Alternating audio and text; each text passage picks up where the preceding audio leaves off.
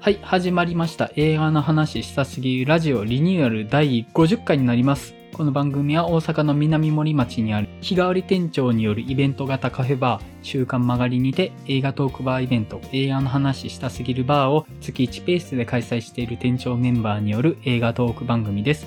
私、映画の話したすぎるバー店長の山口です。はい。関西の映画シーンを伝えるサイト、キネボーズを運営しています。代表の原口です。マリオンです。よろしくお願いします。よろしくお願いします。します。はい。前田さんが、また、ちょっと参加が遅れておりまして、えっ、と、もしかしたら、参加自体が難しくなるかもしれません。はい。ちょっと最近、あの、前田さん参加いただけてないんですけれども、できたら間に合ってほしいなと思いつつ、一旦3人で収録始めております。はい。まず一点、あの、お詫びをさせてください。探す会で、私が、神戸と瀬戸内海間のフェリーが運航していないという誤った情報をですね、話してしまいまして、まあ、探す会自体を修正の上で再公開したんですけれども、今回改めてこの冒頭でもお詫びしたいなと思います。本当にすいませんでした。いやーもう本当にちょうどですね、これが発覚した直前に仕事でも問題を起こしてまして、まあ、これが分かってダブルパンチでもめちゃくちゃ落ちてたんですよね、本当に。いやー、ね、ちょっとね、フェイクニュースをばらまいてしまいました。いやフェイクニュースばらまいてる。はい、ちょうどね、なんか、Spotify が、反コロナワクチンを先導してるポッドキャスターと大型契約したとかで問題になってたタイミングだったんで、まあ、そうでしたね。まあ、Spotify、ね、やってんな、みたいには思いつつ、ちょっとね、もう、案件としてはもちろんはるか小さくはありますけども、まあ、他人事ではないなと 思いながら。で、そうですはね。い、なんか映画で出てくるポッドキャスターって大抵陰謀論者ですよね。まあまあそうですよね。確かにね。あの、ゴジラ VS コングにもそういうやつ入れましたし、はい。まあね、ゴーストバスターズアフターライフとかも、まあもうそのまんまポッドキャスト君って人が出てきますけど、いやーもう、パブリックエネミーですよ。パブリックエネミーと呼んでください。はい。まあすいません。あの、ちょっと、まあそういう誤った情報でしたので、まあここで訂正とお詫びさせていただきました。はい。では、今井メンバーで近況を話していきたいなと思うんですけれども、はい。えっ、と、マリオンさん、最近いかがされてました？そうですね、最近、まあ今週は、えっと、フレンチディスパッチと、はい。あと、ゴーストバスターズアフターライフはい。と、あと、バイオハザード、ウェルカムトゥラクーンシティと、はい。スティルウォータはい。ーを、はい、映画館で見てきました。相変わらず見てますね。本当 はい。ちょっと詰め込んでますけど、はい。まあちょっと、今回のまあ、お題映画含めて、だから5本ぐらい見てたことになるんですけど、はい。まあ特に、スティルウォーターがすごく良かったので、触れときたいなとちょっと思ってまして、まあ、ちょっとスティルウォーターってまずどんな話かって言ったら、主人公はまあ、娘を持つお父さんなんですけど、娘さんがフランスで冤罪で捕まっちゃって、刑務所でもう何年もずっと過ごしてる状態みたいな風になってて、まあその冤罪をどうにかして、こう、冤罪ですよっていう証明をして何とか釈放させたいと願っているお父さんの話なんですけど、これがただのなんか感動ヒューマンドラマみたいになっていかないんですよね、これが。うんうん。なんか結局これ最終的にどんな映画になるかって言ったら、いわゆるアメリカ的な価値観とか、アメリカらしさってどういうことなんでしょうかみたいな視点にどんどん話が変わっていくんですよね。うん。うん。なんかいわゆるその主人公のお父さんっていうのがもう、いわゆるもうアメリカ国民っていう感じの人なんですよね。うんもう家族は一番大切だし、食事するときは毎回お祈りもするしっていう、まあもうなんかよくある感じのもうアメリカ人男性って感じなんですけど、まあその主人公がまあ異国での地であるフランスを舞台になんとか頑張っていくんですけど、まあいつしかそれがどんどん、なんというかそのアメリカ的なるものが異国の地でそのアメリカ的な振る舞いをするってどういうことなのかみたいなところにだんだんちょっとフォーカスが当たっていくっていう不思議な映画で、こうやってなんか他国の土足に踏み入る感じって、ああ、なんかいかにもアメリカっぽいなっていう面がちょっとだんだん見えてくるっていうのがちょっと面白いんですよね。うん。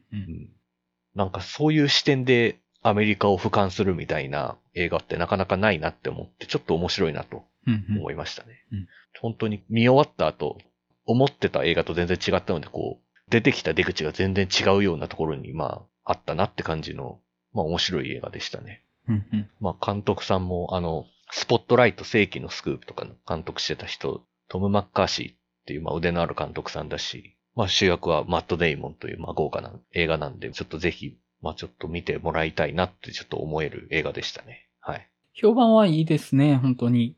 うん。うんうん。やっぱ、その視点の新鮮さが高評価のポイントなのかな。うん。気にはなってたんですけど、ちょっとタイミングが合わなくて逃しちゃいましたね。うんちょっともう、公開からちょっと経ってますけど、うんこれ結構骨太ないい映画で面白かったですね。うん。まあ、あとちょっと喋りたいことがあってですね、はい。アカデミー賞のノミネーションがいよいよ発表されちゃいましたねっていう話がしたいなって思って、いやー、まあ、あの、アカデミー賞追いかけるの大好きなので、ちゃんとノミネーション予想までちょっと自分のしてたんですけど、偉いよね。いやー、浜口竜介監督、ちゃんと入ってきたじゃんっていうあたりで、ほんとちょっともう感動しちゃいましたね。うん、なんか、正直、まあ、ドライブ・マイ・カーが入る部門って、まあ、だいたい4部門ぐらいが妥当かなと思ってましたけど、全部入るかはちょっとどうかなとは思ってたんですけど、ちゃんと全部入ったので、ちょっともう、久しぶりにちょっとノミネーション発表を聞いてるときめちゃくちゃテンションが上がりましたね。はい。いやー、パラサイトみたいになんのかなほんまに。ね、作品のテイストはちゃうとして。そうなんですよね。パラサイトとの盛り上がりともまたちょっと違うんですよね。まあ、ね、やっぱ、あの、欧米で人気のある村上春樹の人気もあるのかなうんね、そういう影響もあるのかなとか思いますけど、うん、まあもうでも本当正直もうノミネーション勝ち取っただけではもう優勝もんですよみたいな感じですよ、個人的には。もうたとえ取らなくてももう全然いいですっていう。もう授賞式の場にも浜口竜介監督なり、キャストの人、誰かが来るかわかりませんけど、まあいるってことだけでもうもう優勝でしょみたいな感じですよね。ねもう。カンヌもあった時アカデミーのレッドカーペットどうなるんやろうって結構見たい、その絵は。うん。またすごいですもん。他のメンツも。作品賞のメンツもすごいですからね。うんと、ギレルモ・デルトロの作品も入ってるし、すごいですよ、本当に。うんまだ期間ありますよね、発表までは。そうですね。3月の現地時間での27かなはい。うん。うん。日本で確かですね、最終の月曜の朝とかね、確か。うん。から28日の朝になりますね。うんうん。もう仕事が手につかないよね、あの時って。いや、もう、僕休みますよ。だから毎回。本毎回。休んでますよ。毎回休んで。でも僕別にワウワウとかに加入してるわけじゃないので、授賞式自体は全然見てなくて、もうただひたすら結果を速報値で知るっていう。あー特化してますけどもうね、タイムライン追いかけてたよ、なんか以前は。そう本当にそうそう、そんな感じです。まあ、本当はね、授賞式のパフォーマンスとかもちゃんと見たい気持ちはあるんですけど、うんまあまあ、もうとりあえず結果がもう大事なのでっていう感じですね。うんはアカデミー賞ガチ勢ですね。い、いやもう、そういうこう予想屋というかそういう人たくさんいるので、もうそんな人たちと比べるとまだまだなもんなんですけど、まあ授賞式前までにね、ノミネーションに関係するような作品まだいっぱいこれからたくさん見れますもんね。うんドリームプランとかベルファストとか、うん。ナイトメアリーとか。うん。まあなのでほんとちょっと、アカデミー賞授賞式までちょっと楽しみは尽きないなという感じですね、うん本当に。そうですね。私も直近で結構、あの、試写で見る作品があるので。うんあ、またちょっとはい。感想を聞いてみたいですね。ね。やっぱ2月はね、アカデミー賞ノミネート作品がね、うん上映されるのを見るっていうのが季節的な、まあ、あれですよね。そうですね。うんうんあ、でも結構配信作品も結構あるよね。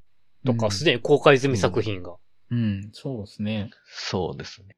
うん。授賞式前までに作品賞のノミネーションって10本中9本は見ることができるんですよね、今回。うん。リコリスピザ以外は全部見れるんですよ。ああ。なかなか、うん。ないですよね。ほぼ見れるってないので、やっぱそういう意味でも、見た作品で、あ、撮るかな、撮らないのかな、みたいなのって、やっぱ楽しめるポイントだと思うので、うんやっぱりそこはちゃんと追いかけていきたいなと思いますね、やっぱり。やっぱ映画館の番組上の都合みたいなのに縛られないからうん。見やすくなってるっていうのはあるんでしょうね。そうですね、本当に。うん。はい。そんなとこですかね。はい。はい。えっと、じゃあ、僕はですね、ゴーストバスターズアフターライフを見てきまして、まあ、世代的には、ちっちゃい時にテレビで放映してたのを見てたみたいな感じでしたね、ゴーストバスターズは。うん。1とか2とかは本当に週末のテレビで放送する常連みたいな感じだったんで、よく見てましたけど、今回見て、まあまあ楽しんだって感じではあったんですけど、うん。まあその話自体はジュブナイルになってたとは思うんですね。少年少女が主人公でっていう。まあ今までみたいな冴えないおじさんが仕事としてやってるって感じではなくて、まあ少年少女の冒険譚みたいな感じのジュブナイルになってたと思うんですけど、ジュブナイルやるんだったら旧作の目配せあんまなくてもよかったんじゃないかなとはちょっと僕は思って、はい、はい。うんまあ、接待はめちゃくちゃ手厚かったですよね。うんそういう意味では。多本いですよ。当うん。多かったと思いますね、うん確かに。でもなんかその、例えばゴーストバスターズを見たことない子供が初めてこのアフターライフを見て、ああいうメカの数々とか、そのゴーストとバトルするとかっていうの十分楽しいと思うんですよね。うん。で、ジョブナイルってそれで成立すると思うんですけど、そこにその旧作ファンへのおもてなしが入ることで、なんか微妙にちょっと釣り合いが取れてないような感じを僕は受けました。うん。うんなるほど。うん旧作ファンへのおもてなしにするんだったら、もう、かつてのメンバーが 主人公でもよかったんじゃないかなってね、思ったりはしうて、んうん。まあそうですね。ねうんかつてニューヨークを救ったあいつらが、もう30年経って、もうすっかり落ちぶれてダメ老人になってたけれども、もう一度みたいな、うんそういうのでもよかったかなって僕は思ったりはして、そうですね、確かにね。うんうんで、その、で、今回、そのジュブナイルになったのって、多分あれですよね。ストレンジャーシングスのヒットが意識されてますよね。まあそうですね。もう大きいですよね。うんなんかもうストレンジャーシングスの中でも、あの、ゴーストバスターズのハロウィンのコスプレしてるとかいうシーンとかあったりしたぐらい、やっぱり、こうまあ、どっちもこう繋がってるなって感じはしますよね。そうですよね。やっぱ、一作目が84年で、まあ、80年代ど真ん中の作品で、やっぱりそこって掛け合わせて意識されてると思うんですよね。ゴーストバスターズ自体の80年代感と、ストレンジャーシングスで引用されてた80年代ジュブナイルの感触って重ねられてたと思うんですけど、まあなんか、どっちかに振ってもよかったかなって思いましたかね、僕は。はい。っていうところではありましたね。ただね、やっぱあのプロトンパックはむちゃくちゃかっこいいんですよね、本当に。ちょっかっとこいいですよねやばいぐらいかっこいいですよ。うん。まあ、あと、ポール・ラットが良かったっていうのもいいかなあ、っていう。それは、あの、ポール・ラットのキャラクターは、その、旧ゴーストバスターズイズムな感じ満々でしたね。人ですよね。あのキャラ造形がいいですよね。うほんとんただあの主役の女の子むちゃくちゃ可愛くないですかあれ。いや、そうん。あの理系女子感が、うん。いや、もう全部最高、本当に。もうルックス、ファッション、性格全部がむちゃくちゃ良かったです。う。よかった。あと、ポッドキャストくん好きでしたよ、僕。こいつ変だぞって思って。あれ、だから、神回っていうのは向こうでなんて言うてんのかなって気になってんけどね。ななんか言い回しあるんでしょうね、そういう。ねえ。ね。ミームが。日本における神回と呼ばれるタイプのミーム。そう。だから、そういう点、ある意味、翻訳のセンスがな、現代になってて。安西隆でしたもんね。ねえ、そう入れんねや、思ってそうでしたね。意外な。ちなみに僕たちの46回はスパイダーマンの話してるんですね。っていう。いや、神回じゃないですか。神わからんけど、わからんけど。僕たちのポッドキャストの第46回も神回かもしれないっていう。まあ、でも、ちなみに、年末のベスト回の後半の方はが再生数1000超えたんですよ。おう。もう最速で。上位の話ってこと？5位から1位。うん。うんうんうん。で、10位から6位の方が、のっそろのそっと後を追っかけてる感じで、うんうん。あと、あの、竜とそばかすの姫会も、時間をかけて1000を超えました。よう聞かれてんな。もう俺が珍しく熱く語った。あの回面白いですからね。うん。はいあの、うん年末のツイッターって結構いろんな映画をベストに上げてたやんか。結構その辺がトレンドにも上がってた感じがあって。うんそうですね。うん。まあやっぱりね、ベスト回ってやっぱりみんな聞きたいしうんって感じになると思うんですとりあえず聴ける感がありますからね。うん。うん。まあ、そうやね。各メンバーの個性が著しく出てるわけで。うん。スパイダーマンももう903回。だから、かなりペース早いでですすね。あと、名詞会もね、883で、名詞会もよく聞かれてます。そんな聞かれてるんだ。あなんか新作じゃない方が聞きやすいんだなって改めて思いましたね。ああ。そうか。秒速回もどうなることやらって感じですけど。秒速回はね、穏やかですよ。よかった。まあまあ、出たばかりだからね。あの、私も聞きましたよ。穏やかでいいですっていう。はい。じゃあ、原口さんのご紹介いただいてもよろしいですかね。はい、じゃあちょっと、時間に余裕があるので、はい。劇場で見たやつと、死者2本をちょっと紹介したいんですけど、はい。えっ、と、一つが、パイプラインはい。という韓国映画。はいはいはいはい。はいはいはい。えー、まあタイトルがしてパイプラインってことなんで、要は、石油が通っている、そういう管、パイプライはい。ンに、ぶっといドリルで穴を開けてスキーを盗む、転売するっていう投油士はい。の話なんですけど、うん。まあそれで、こう、一攫千金、あの、人生逆転を目見るって話なんだけども、結構、チームものではあるので、去年かな、あの、エクストリーム上のノリではあって、はい。うんうんうんでもいかにしてこう、あの、石油を奪い合いするかでね、騙し合いバトルが非常に面白いっていう。うんうん。まあ、という結構安定の韓国アクション映画として楽しめる作品で。うん。結構、ノリとしてはライトな部分があるってことですかね、じゃあ。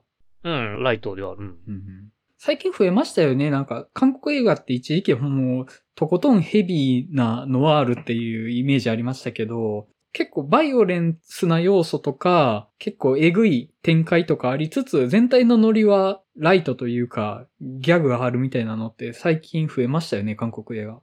うん。見どころやっぱり詳しくは言えないけども、2点3点の騙し合いが非常に面白い。うん。チーム犯罪者ですもんね。その、はい。うんそこが面白いとこなんでしょうね、きっと。はい。うんうん。で、あとはちょっと最近見た劇場公開前作品の死者なんですけども、一つは、シラノ。はい。おー、白野、はい。いわゆる、シラノとベルジュラクって、みんな知ってるもんなんすか？話って。いやー、僕は知らなかったですね。だから、この映画の予告というか、この映画の情報に触れることで、そういう有名なものがあるっていうのを、何かで聞いたことはあったけれども、ちゃんとは知らなかったものかな。で、まあ、今回、まあそれが原作になってるっていうので、ようやく点と点が繋がったって感じですかね。なんか、白野ドベルジュラックに会いに行くみたいな映画ありましたよね。うん。い。はい、に会いたいっていう。会いたいか。とかはいありましたよね。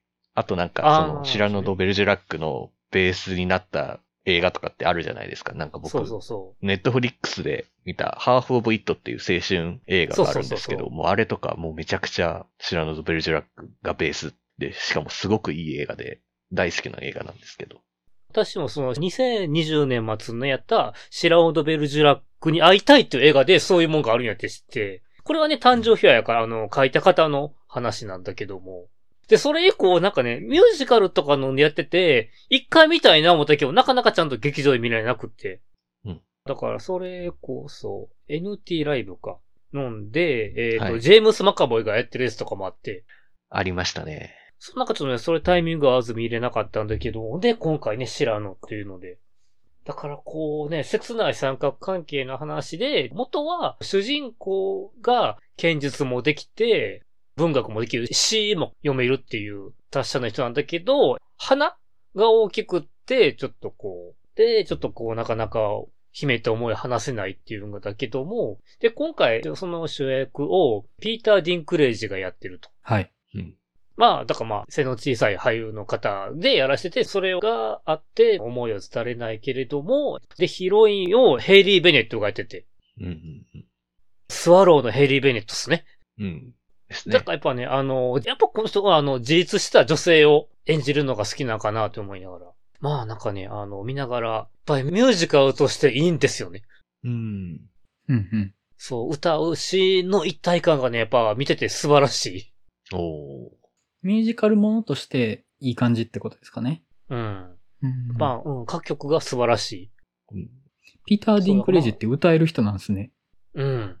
だからまあね、そう、ピーター・ジェンクレ時代の、いわゆるコンプレックスを、まあ表現の仕方を変えながらも、で、まあ、えっ、と、17世紀のフランスで戦争しながら偉い状態になってんだけども、その中でいかに胸に秘めた思いを伝えるかっていう素敵な話になってますね。うん。うんうん。そう、だから楽曲ずっと聴いていたくなるんだよね。ああ、サントラが欲しくなるタイプのやつってことですね。そうだね。一応サントラも出るかなうん。お公開日に合わせて。ね、監督、ジョーライトですよね。ジョーライトです。はい。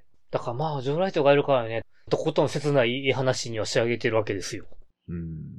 だからどうやろな。そう、シラノとベジラックに会いたいから、シラノを見てみたいっていう人が結構いるんかな思いつつ、そういう人らにちゃんとね、しっかり見てほしいな。なんかね、音響をしっかりした劇場で。うん。あれ？えっと、ジョーライトって、はい。ツーナイとかの。償いとかの人ですよね。はい。そうですね。プライドと偏見とか。はい。あと、ウィンストン・チャーチルとかね。ああ、はいはい。あ、そうかそうか。はいはそう、だからコンスタントに撮ってる方ではあるんだけど。い。うんうん。なるほどね。まあ、そういう意味で、まあまあ、シラノとベルチュラックを見てきましたって話ですかね。うんうんうん。はい。はいうんうんうんで、最後に日本映画の試写で、おって面白かったのがあったんですけど、はい。えー来月公開、えー3月12日、ダイアン期日に公開される、ウェディングハイ。はい。ああああ、なんか予告編を見ましたよ。映画館で。はい。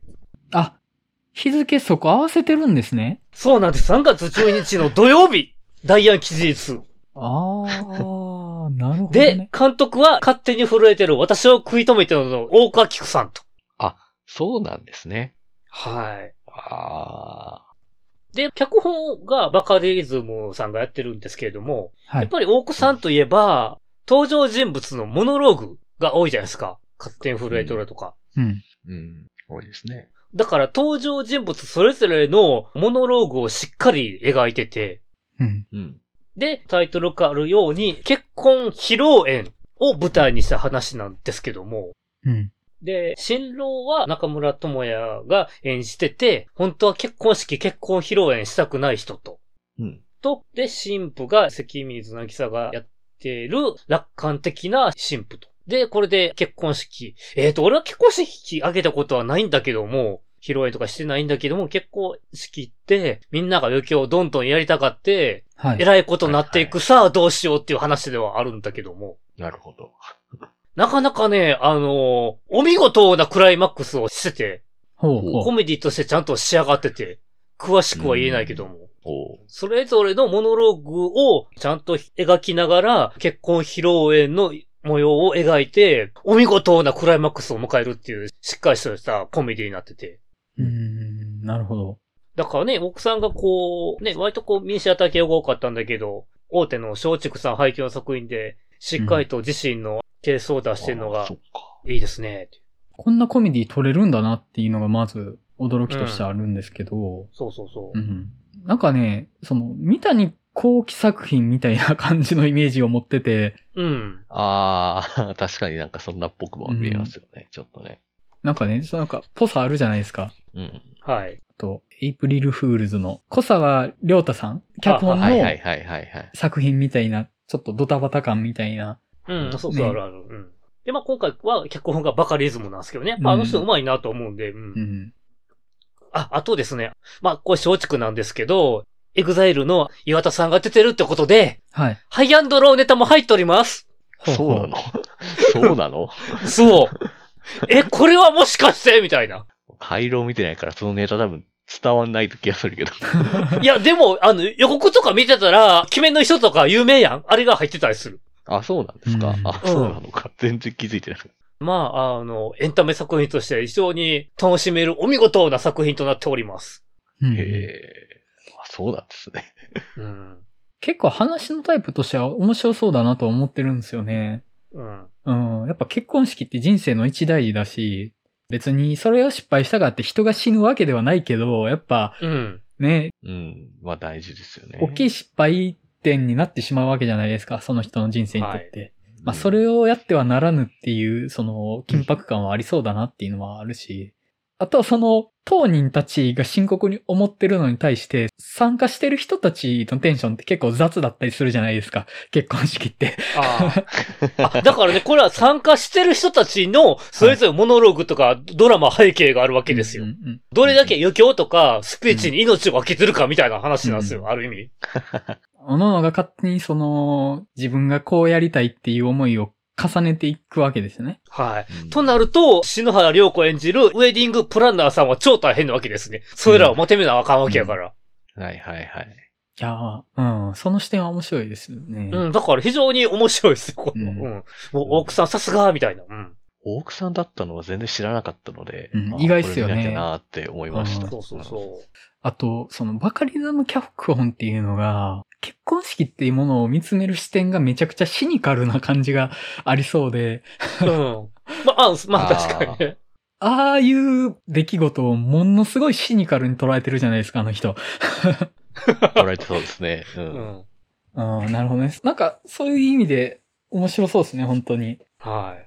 はい。そうですね。だからもう勝手に震えてる私を食い止めてが好きな方はぜひ見てほしいなと。はい。なるほどですねう。んうん、モノローグとエンタメがちゃんとしてます。はい。はい。なるほど。どうしましょう？前田さんの到着、待ちましょうか。途中から入るのは難しいっすよね。さすがに。ねうん。それだったらやっぱ来てからの方がいいかなっていう気がしますね。そうですね。はい。今週、あと何やったっけな？ウエストサイドストーリーか。これもちょっと触れんの嫌だな。え、そうか？結構良かったよ。まあ、その中身というかっていう。か、あの、アンセル・エルゴートの件についてのがちょっと触れにくいんですよね、これね。うん。なんかそこを言及せずに、この映画の話できないよなっていうのがあって。うんいや、でもちゃんと現代の技術を使ってんねん。いや、そこだから、うん、あの、冒頭結構感動するよ。はい。あの、作品の良し悪しの話ではないところでちょっとあんまり喋りにくいって感じなんですよね、これって。うん。そうなんですよね。あの、別に僕もアカデミー賞にも関係する作品なんで、もちろん見ますけど、あんまり喋りにくいなっていうのはわかりますよ。うん。うん。今週の話題作、大きいのはこれぐらいなんですよね。ただ確かにそうなんですよね。う。うんん再来週をどうしようかなっていうところあるんですけど、再来週、あえて言うなら僕、グッバイドングリーズとか少し気になってますけどね。石塚敦子監督作品のアニメ。よりもいの人ですよね。そうです、そうです。では今週ちょっと思い出した時があるよ。うん。はい。ああ、ちょっと思い出しただけでもういいかなとはちょっと思いました。うんあ、そうな？んいいよ。ああ、あとはあれか、前田さんが牛首村を見てうんぬんかな。うん18話。ああ、それ別に、まあ、前田さんに対する税金としてそれは別にありっちゃありかもしれないですけどね。税金って？うん。まあでも僕地味に村シリーズちゃんと2作とも見てますからね。あ、俺も見てるすごいよ。実は見てますっていうね。うん、大きいのだとアンチャーテッドも再来週あるけど、特に話すことないんだろうな、これもな。話すことないでしょうね、特には。うん、もうちょっと先になったらね、城定秀夫の愛なのにとかはちょっと気になるっちゃ気にな？るかな。それは、だから、今泉さんが脚本の方そうです。はい。まあ、ドリームプランとかもあるけど、うん。うん、ドリームプランもドリームね。プラン、うん。ナイル。なんかアカデミー賞関連の映画も触れたいなとは、個人的には。そうですね。それで言ったら、うん。まあなんか、ちゃんとエクスキューズ入れた上で、ウエストサイドストーリーとかもありかもしれないですけどね。うん。バットマンってやります？僕はやりたいですけどね。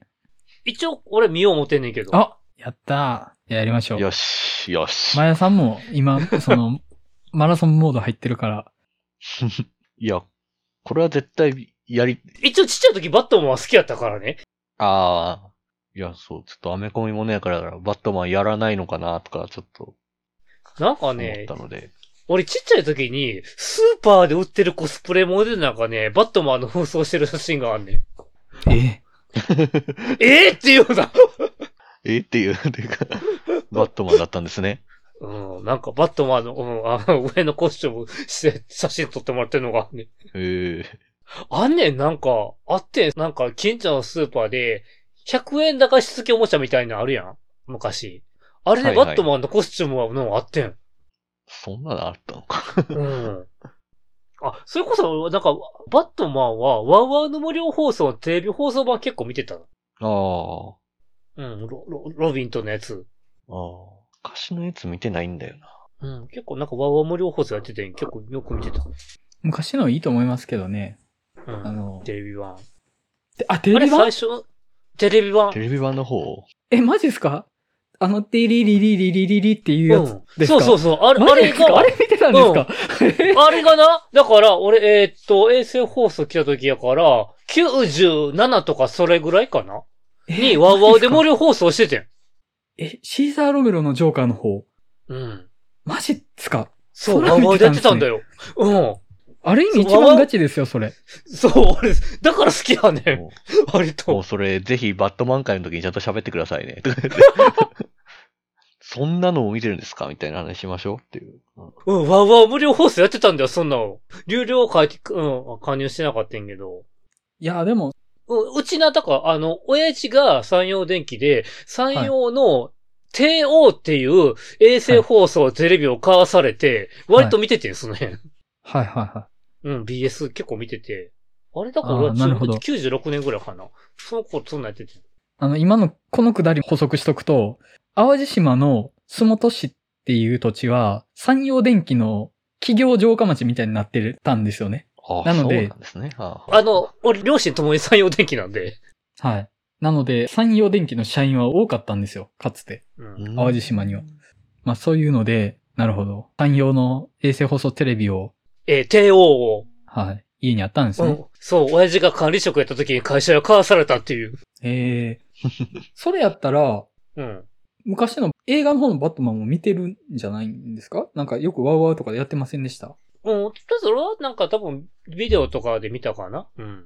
そう、ワンワンは加入してなかったんやけど、無料放送は見れたので。うんうん。ティム・バートンのやつ。うん。ダークナイト三部作は見てるんですか？は見てないね見てないですね。はん。見てないんです、だからバットね。マンロビンぐらいまでは見てんねん。あああ、もう十分ですよ。